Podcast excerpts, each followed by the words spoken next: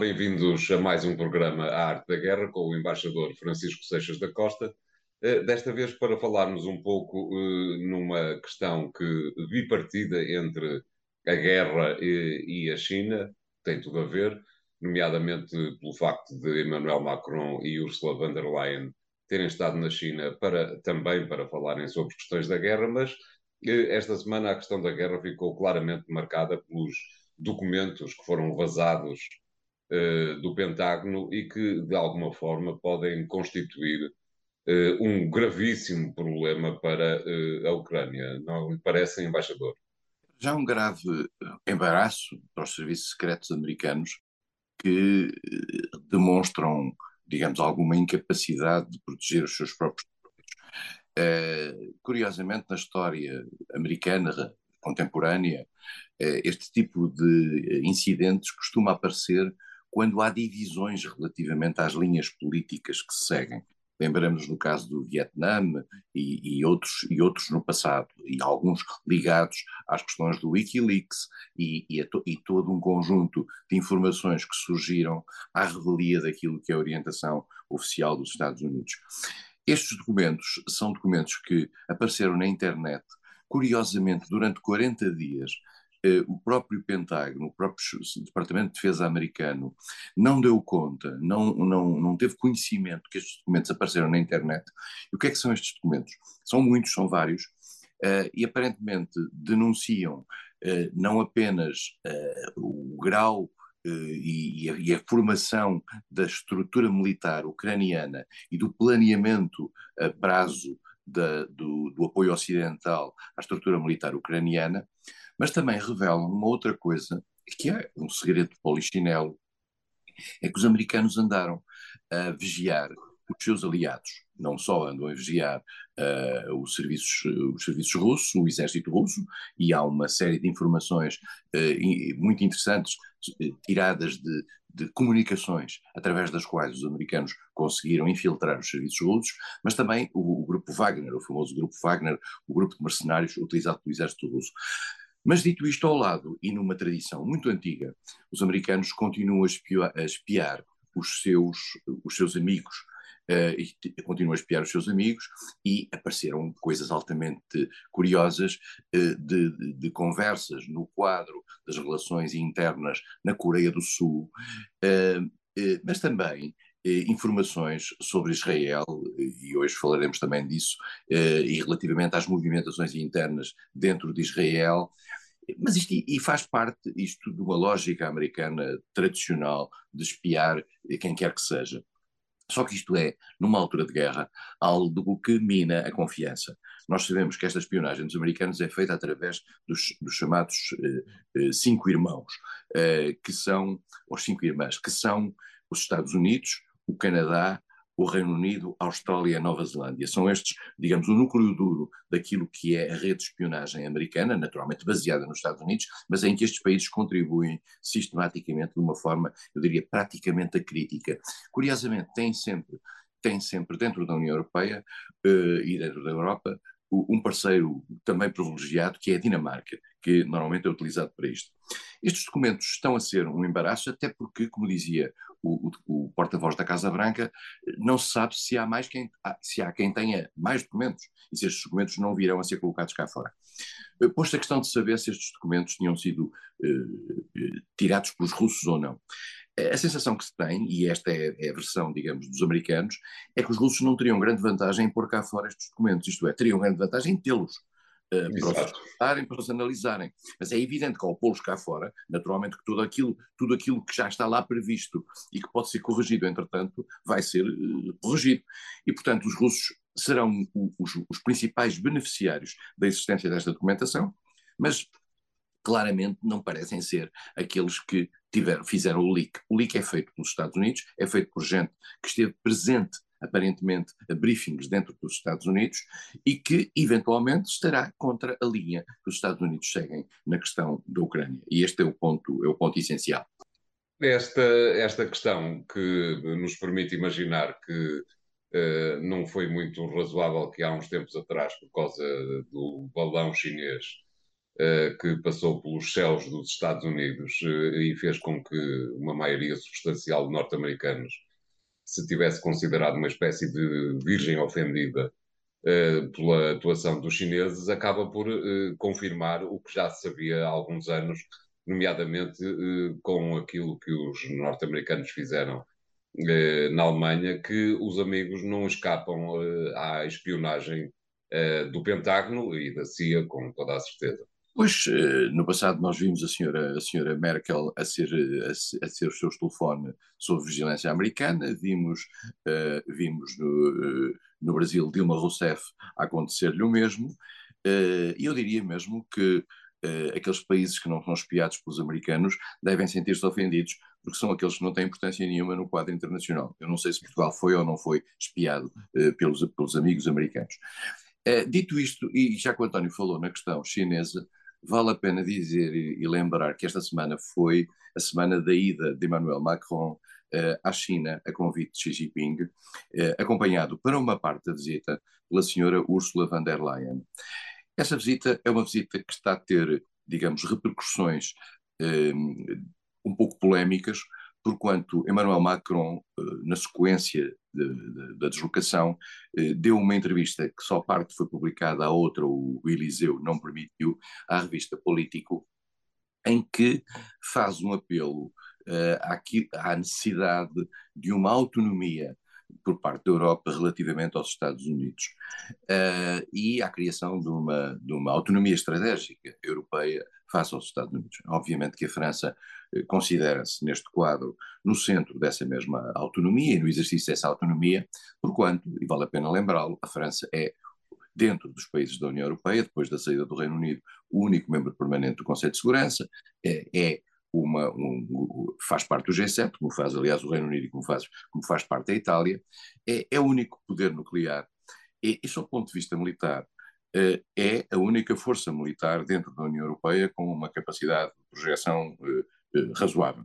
E, tradicionalmente, convém, peço desculpa por interromper, embaixador, convém lembrar que a França tem um histórico de reserva face à NATO, por exemplo, que é bastante marcado. Inclusivamente, recordo que o Marshal de Gaulle expulsou, é a palavra certa, a NATO de Paris, que teve que se cantonar eh, em Bruxelas. É verdade, e, e, e, continua a manter hoje, embora tenha regressado à estrutura militar integrada da NATO durante o tempo de Nicolas Sarkozy, eh, mantém-se fora do planeamento nuclear da NATO. A França considera que o seu planeamento nuclear não pode depender do planeamento global, porque sente que o planeamento global é coordenado pelos Estados Unidos. E, portanto, é estas dissonâncias que fazem parte eh, de uma, uma atitude francesa tradicional o António falou aí do Jornal de Gaulle, eu diria mesmo que eh, é para além do Jornal de Gaulle. Há na escola, na escola diplomática francesa uma expressão que caracteriza esse, eh, essa identidade muito específica da França, que é o gaulo-mitterrandisme. O gaulo-mitterrandisme é uma forma de orgulho nacional francês que tem o seu quê de eh, anti-americanismo, vamos ser claros, mas também tinha, agora já é mais complicado, o seu quê de uma relação com Moscou eh, própria. Da mesma maneira que a Alemanha a tinha com a Ostpolitik criada por Willy Brandt, a França com De Gaulle tinha essa relação. Depois com Mitterrand... Própria e próxima, não é? Exato. Eh, com Mitterrand as coisas já não foram tão, tão fáceis, porquanto Mitterrand colocou-se, digamos, ao lado dos Estados Unidos na questão dos mísseis, se nós nos recordarmos, mas, de todo modo, a França eh, considera que tem uma palavra a dizer em determinadas áreas diferente dos Estados Unidos, seja em relação aos Balcãs, seja em relação ao Médio Oriente, seja em relação à China. E neste quadro, claramente, Macron foi à China para sublinhar eh, a sua identidade e, em particular, para sublinhar uma coisa: para sublinhar que não se considera vinculado àquilo que é, digamos, a, a, a cruzada que os Estados Unidos estão a ter relativamente à China eh, e, e parte dessa mesma cruzada está a ser, de certa maneira, eh, adotada pela Europa. Já o foi no conceito estratégico da NATO, foi na bússola estratégica da União Europeia e eh, a senhora Ursula von der Leyen, que foi com Macron, a, convite de Macron nesta viagem, eh, teve uma linguagem relativamente à China muito mais dura do que aquela que Macron teve. E, e os chineses isso foi, digamos, música para os ouvidos dos chineses.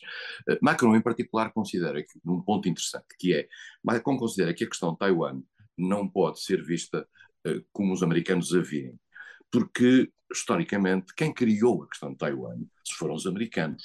Claro. Uh, isto é muito polémico, mas é assim: quem tinha a representação da China no Conselho de Segurança até aos anos 70 era a China de Taipei, de Taiwan. Foram os Estados Unidos que fizeram, digamos, a reversão e colocaram a China de Pequim no Conselho de Segurança e, em troca, deram a Taiwan que nunca reconheceram como Estado independente, nem sequer como país independente, e Taiwan não é membro das Nações Unidas, embora seja uma democracia, eh, os Estados Unidos deram uma garantia militar um pouco equívoca a Taiwan, é, é, é chamada ambiguidade estratégica. E essa ambiguidade estratégica, a, partir do momento em que a China conseguiu. Ah, vale a pena dizer também que os Estados Unidos disseram nessa altura que só há uma China embora ela esteja dividida entre o, o continente e Taiwan, só há uma China. E, e, mas isso significa também uma manutenção do status quo em que os dois não há uma ação militar da China continental contra Taiwan. Só que a China dá sinais agora de ter apressado um pouco a história e de querer avançar por aí, e aí vai-se ver em que medida é que os Estados Unidos, eh, como é que interpretam a, a tal ambiguidade estratégica na defesa de Taiwan. É, nós vamos ter que falar disto nos próximos tempos, porque esta vai ser uma questão tensa no relacionamento entre os Estados Unidos e a França em particular. Claro, muito bem, obrigado, embaixador. Vamos fazer aqui o primeiro intervalo do programa de hoje. Voltamos já de seguida com o segundo tema. Até lá.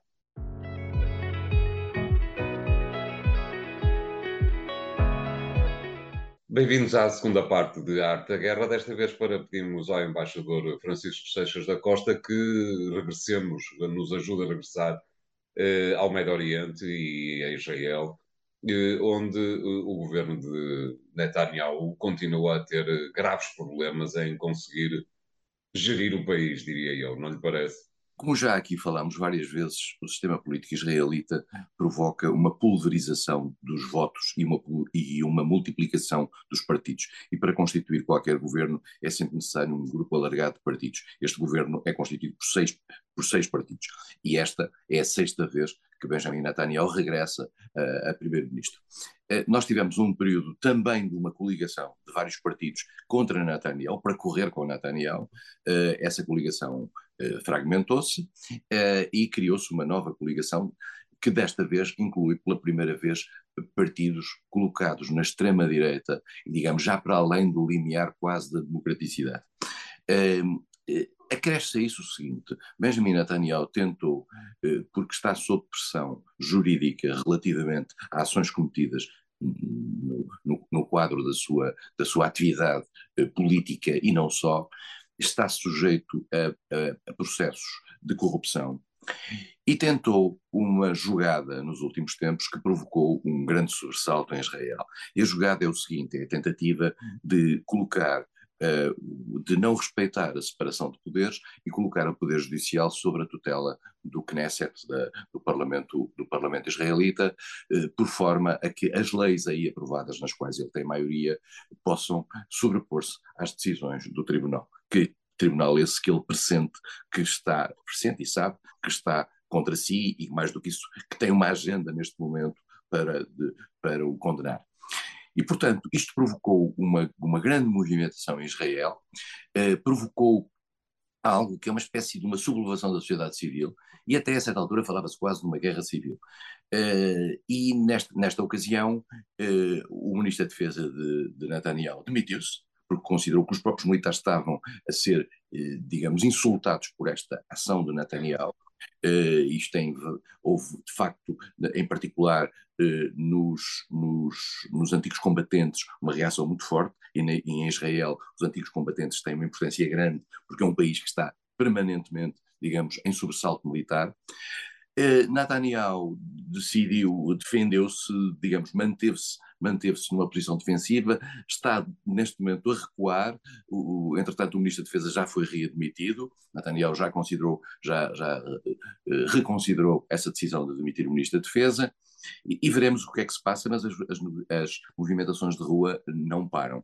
Entretanto, numa destas quebras de segurança que os, que os americanos fizeram nestes últimos dias uh, para animar a opinião pública internacional, o Israel, dá, uh, os americanos dizem que o Mossad, a famosa uh, agência de serviços secretos americanas com os quais os americanos, israelita, com a qual os, os americanos têm uma relação que se sabe muito íntima, estariam envolvidos também nas movimentações contra Netanyahu e que teriam, digamos, estimulado as movimentações de rua, o que é pelo menos altamente curioso. É curioso, Portanto, mas também, peço desculpa por interromper, é curioso, mas encaixa, por exemplo, se quisermos fazer essa ligação, uh, encaixa com o facto de uh, Joe Biden ainda não se ter lembrado, ou antes, ter-se lembrado de não convidar Netanyahu para visitar os Estados Unidos. É, a relação entre os Estados Unidos e a, e a Israel dar-nos-ia para vários, para vários programas, mas é verdade que esta, esta administração democrática está muito incomodada com a atuação de Netanyahu. Mas Netanyahu tem os Estados Unidos como reféns. Eh, porque tem dentro da comunidade judaica americana uma força muito grande e sabe que essa comunidade judaica tem um peso, quer no Partido Democrático, quer no Partido Republicano. No passado era mais no Partido Democrático uh, do que no Partido Republicano, agora é mais ou menos a mesma coisa. Uh, mas a prova provada é que é muito difícil às administrações americanas desligarem-se da importância do lobby judaico.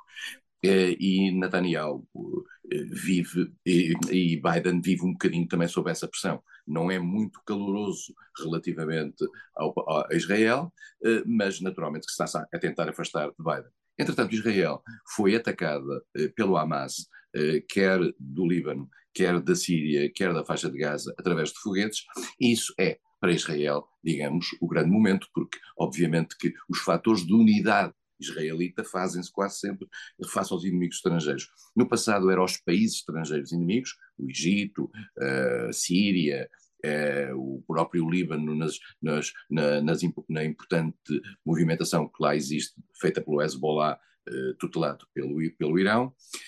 Agora, como não há ameaças, digamos, dos países, há ameaças dos grupos. E o Hamas, que normalmente só funcionava digamos, no, na faixa de Gaza, está a começar, eh, com o apoio do Hezbollah, a, a, a, a apoiar-se, a, reforçar-se no Líbano, que é um país completamente sem Estado e é um país que, em, que vivem as, em que vive sob influência estrangeira, quer da Síria, quer do Irão, quer de Israel. E Netanyahu tem uma declaração que, aliás, é muito clara: não deixaremos que dentro do, do Líbano eh, o Hamas se reorganize o que significa que o Líbano, portanto, é uma porta, é um, é um, terreno de atuação livre para os israelitas. E isto, portanto, para Netanyahu, isto são boas notícias, porque perante uma ameaça exterior, os israelitas tendem a, a unir-se. Eh, mas também já é um déjà vu, porque isto já acontece permanentemente na história. No passado era a própria, era Israel que tomava essa iniciativa. Desta vez foi o Hamas que deu um tiro no pé ao, no momento de grande fragilidade para Netanyahu, eh, fazer um ataque a Israel é a melhor notícia que Netanyahu podia ter recebido. Claro, eh, falta ainda percebermos o que é que se passa no interior dos vários grupos palestinianos, uma vez que recordo era suposto, há já alguns meses, muitos meses, mais de já a segunda por anos, eh, era suposto haver eleições eh, na, na, na Palestina, eh, mas a autoridade palestiniana continua a não querer passar por esse abostimento. A autoridade palestiniana, como sempre acontece com, com, com estas estruturas acossadas, vive com uma grande dificuldade em abrir-se. Nós sabemos que os palestinianos estão, no fundo, divididos eh, numa ala mais radical, que é aquela que o Hamas representa e que tem, eh, digamos, a próprio controle daquilo que se vive na faixa de Gaza, eh, e, por outro lado, aquilo que é a autoridade palestiniana reconhecida internacionalmente, que está em Ramallah. Uh, e essa autoridade palestiniana, criada na Cisjordânia, na, na margem ocidental do Jordão. Uh, uh, essa, essa a autoridade palestiniana vive, digamos, sob uma forte pressão, muito condicionada, cada vez mais condicionada por Israel, e, em particular, não tem apoios que lhe permitam, digamos, dar o salto para aquilo que era o tal Estado ao lado de Israel. Israel nunca permitiu isso e hoje em dia eu acho que a pressão sobre Israel para aceder à criação dos dois Estados é cada vez menor. Um, eh, o que é muito interessante eh, e que, mostra como o mundo muda no Médio Oriente é que perante estes, estes atentados e, estas, e estes foguetes enviados da faixa de Gaza para Israel, quem veio eh, faz, tentar fazer a ponte na negociação entre Israel e, os, e o Hamas foi, foi o Egito curiosamente, um grande, o grande inimigo de Israel. O grande inimigo de Israel durante tantos anos e que depois, com Anwar al-Sadat, eh, conseguiu fazer a paz com Israel, uma paz que se tem mantido ao longo dos tempos, e se calhar não é por acaso eh, que, essa, que por trás dessa paz está o apoio que os Estados Unidos continuam a dar ao Egito em matéria militar, que são, depois de Israel, o segundo maior recipiente em matéria militar fora a Ucrânia agora que está, que está fora desse, desse mesmo jogo. Mas é muito interessante ver o papel que o Egito, o Egito, não obstante ter passado por todos aqueles ciclos, desde as primaveras árabes até agora, eh, tem mantido tem, tem-se mantido como um papel, com, com, como um país com um papel extremamente estabilizante naquela, naquele... E que já não é a primeira vez que o faz, não é? Não, não. E mais do que isso, uh, há quem diga que o Egito também tem a, alguma cumplicidade com os Estados Unidos e com Israel, no sentido de evitar que o Hamas, que é parte, digamos, da, da, da, da resistência palestiniana uh, mais radical, uh, vá longe demais, porque nós temos que perceber que na faixa de Gaza acaba no Egito e os chamados túneis que entravam, através dos quais entrava material, começam no Egito, começam uh, numa, numa zona do Sinai uh, próxima de Israel. E, portanto, essa fronteira é uma fronteira que está condicionada por Israel neste momento. A fronteira entre as faixas de Gaza e o Egito não é controlada uh, pelos palestinos, é controlada por Israel e pelo Egito. Claro. Muito bem, obrigado, embaixador. Vamos fazer aqui o segundo intervalo do programa de hoje. Voltamos já de seguida. Até lá.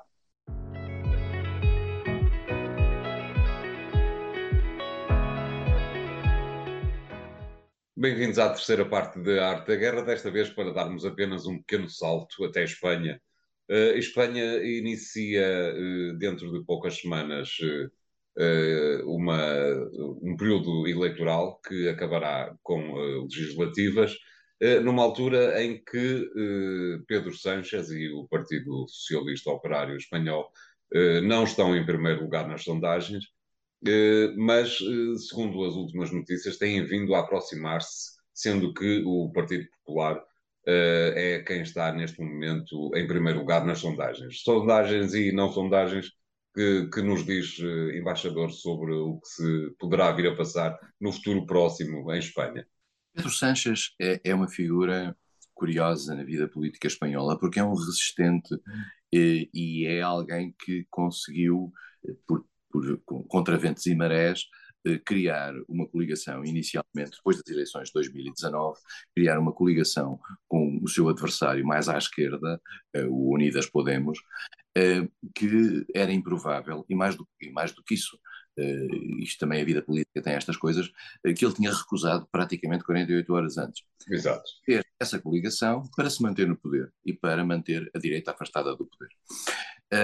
e, portanto, apesar de tudo, ao longo de todos estes ventos e marés, e a vida política espanhola não tem sido fácil, tendo em atenção, em primeiro lugar, aquilo que afetou todo o mundo, a questão a questão do, do, Covid, a questão dos efeitos financeiros e económicos do Covid e agora a questão da guerra.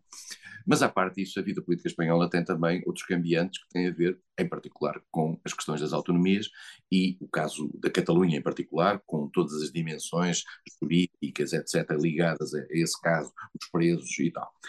E com a relação com a monarquia, que também não, não é, às vezes, não é tão óbvia quanto isso.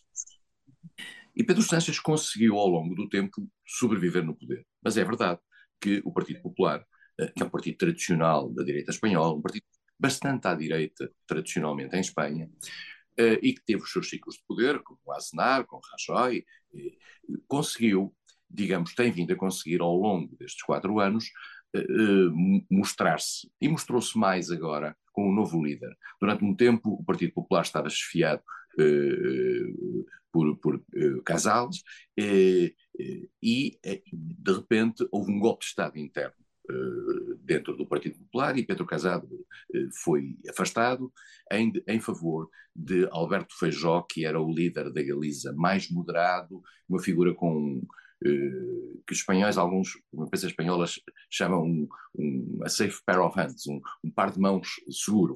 É uma figura com respeitabilidade e tem, e tem uma experiência de governo eh, com sucesso.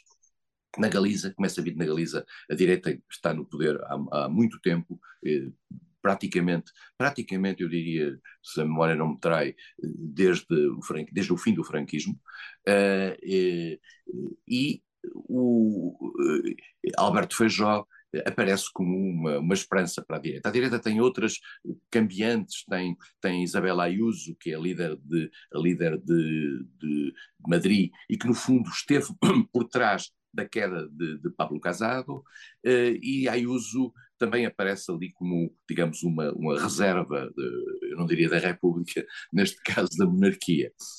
Fez uma eh, aliança com Alberto Feijó, mas que se percebe que um dia será para rasgar. É uma aliança claramente tática eh, que, com, com, com Feijó, com Feijó que, que, que, eu me esqueci de dizer que é um herdeiro de um grande amigo de Portugal, que era Fraga Ibarne. Exatamente. Depois de ter sido ministro de Franco, foi durante muitos anos eh, presidente da Catalunha, da, peço desculpa, da Galiza, e, e que hum, garantiu, digamos, uh, um grande apoio ao PP naquela, naquela área.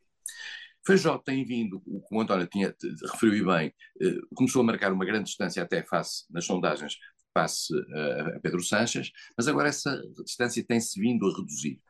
Vai haver no dia 28 de maio umas eleições municipais. Eh, os espanhóis têm vários níveis eleitorais, têm umas eleições municipais eh, que são cerca de 8 mil municípios, creio eu, Uh, e não tenho a nota, a nota sobre isso. E essas eleições municipais uh, são eleições que vão servir para mostrar um pouco, digamos, o, o estado da arte em termos do apoio uh, aos vários partidos. e isso significará também uma sondagem verdadeira para aquilo que é que serão as eleições legislativas, que são aquelas que contam para o futuro da Espanha, que terão lugar até 10 de dezembro eh, de 2023. Eh, nós verificamos eh, aí uma, uma, uma constância, com exceção de uma, de uma das empresas de sondagens. Todas as outras apontam o PP à frente do PSOE e, e portanto, Fajó como potencial primeiro-ministro face a Pedro Sanches. Há uma das sondagens que, que, que inverte isso. Todas elas dão uma quebra muito grande do aliado de, de, de, Pedro Sanches dos Unidas Podemos, eh, e mais do que isso, eh, houve dentro do Unidas Podemos uma cisão. A, a, a atual vice-presidente Pedro Sanches, porque Unidas Podemos tinha um líder que, entretanto, fez um golpe tático e saiu e enganou-se sob ponto de vista, sob ponto de vista eleitoral, e, e a Yolanda Sanches, Yolanda Dias, criou um novo grupo uh, que se chama Sumar, e vai às eleições legislativas em dezembro sob essa capa. E veremos em que medida é que ela consegue ser uma alternativa. Uh, o próprio Unidas Podemos é, tradicional está mais diminuído e há um partido que, entretanto, desapareceu, digamos, da, do cenário, que é o Ciudadanos. O Ciudadanos era um partido que, uh, liberal que tinha aparecido em, em Espanha com, com Alberto Rivera.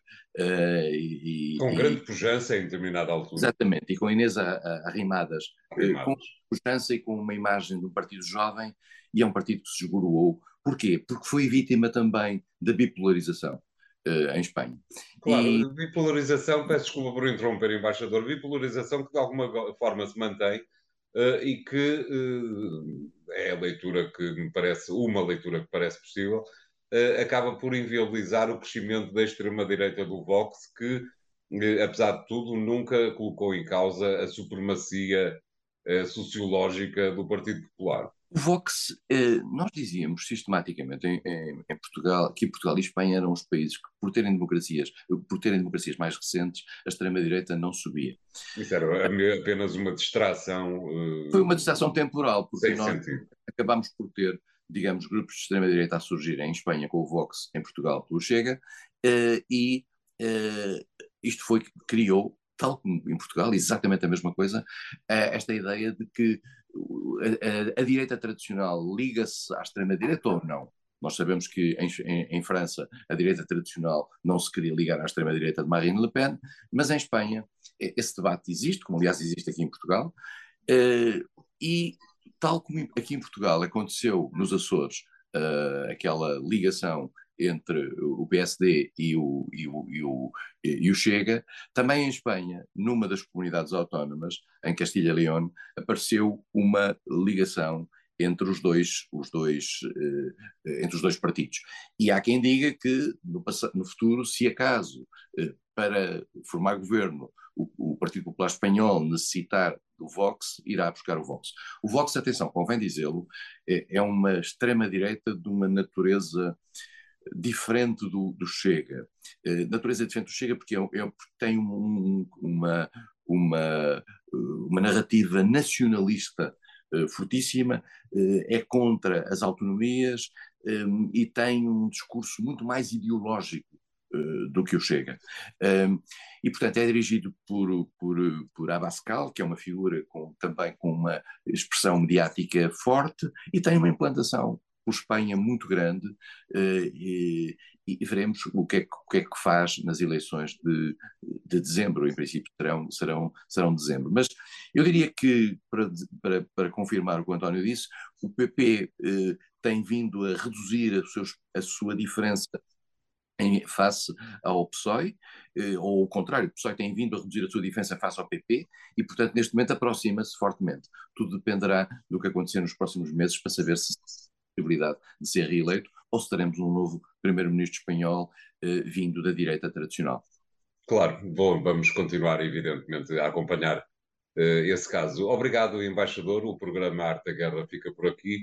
Eh, continuem a seguir-nos no podcast que encontram nos sites do Jornal Económico. Até para a semana.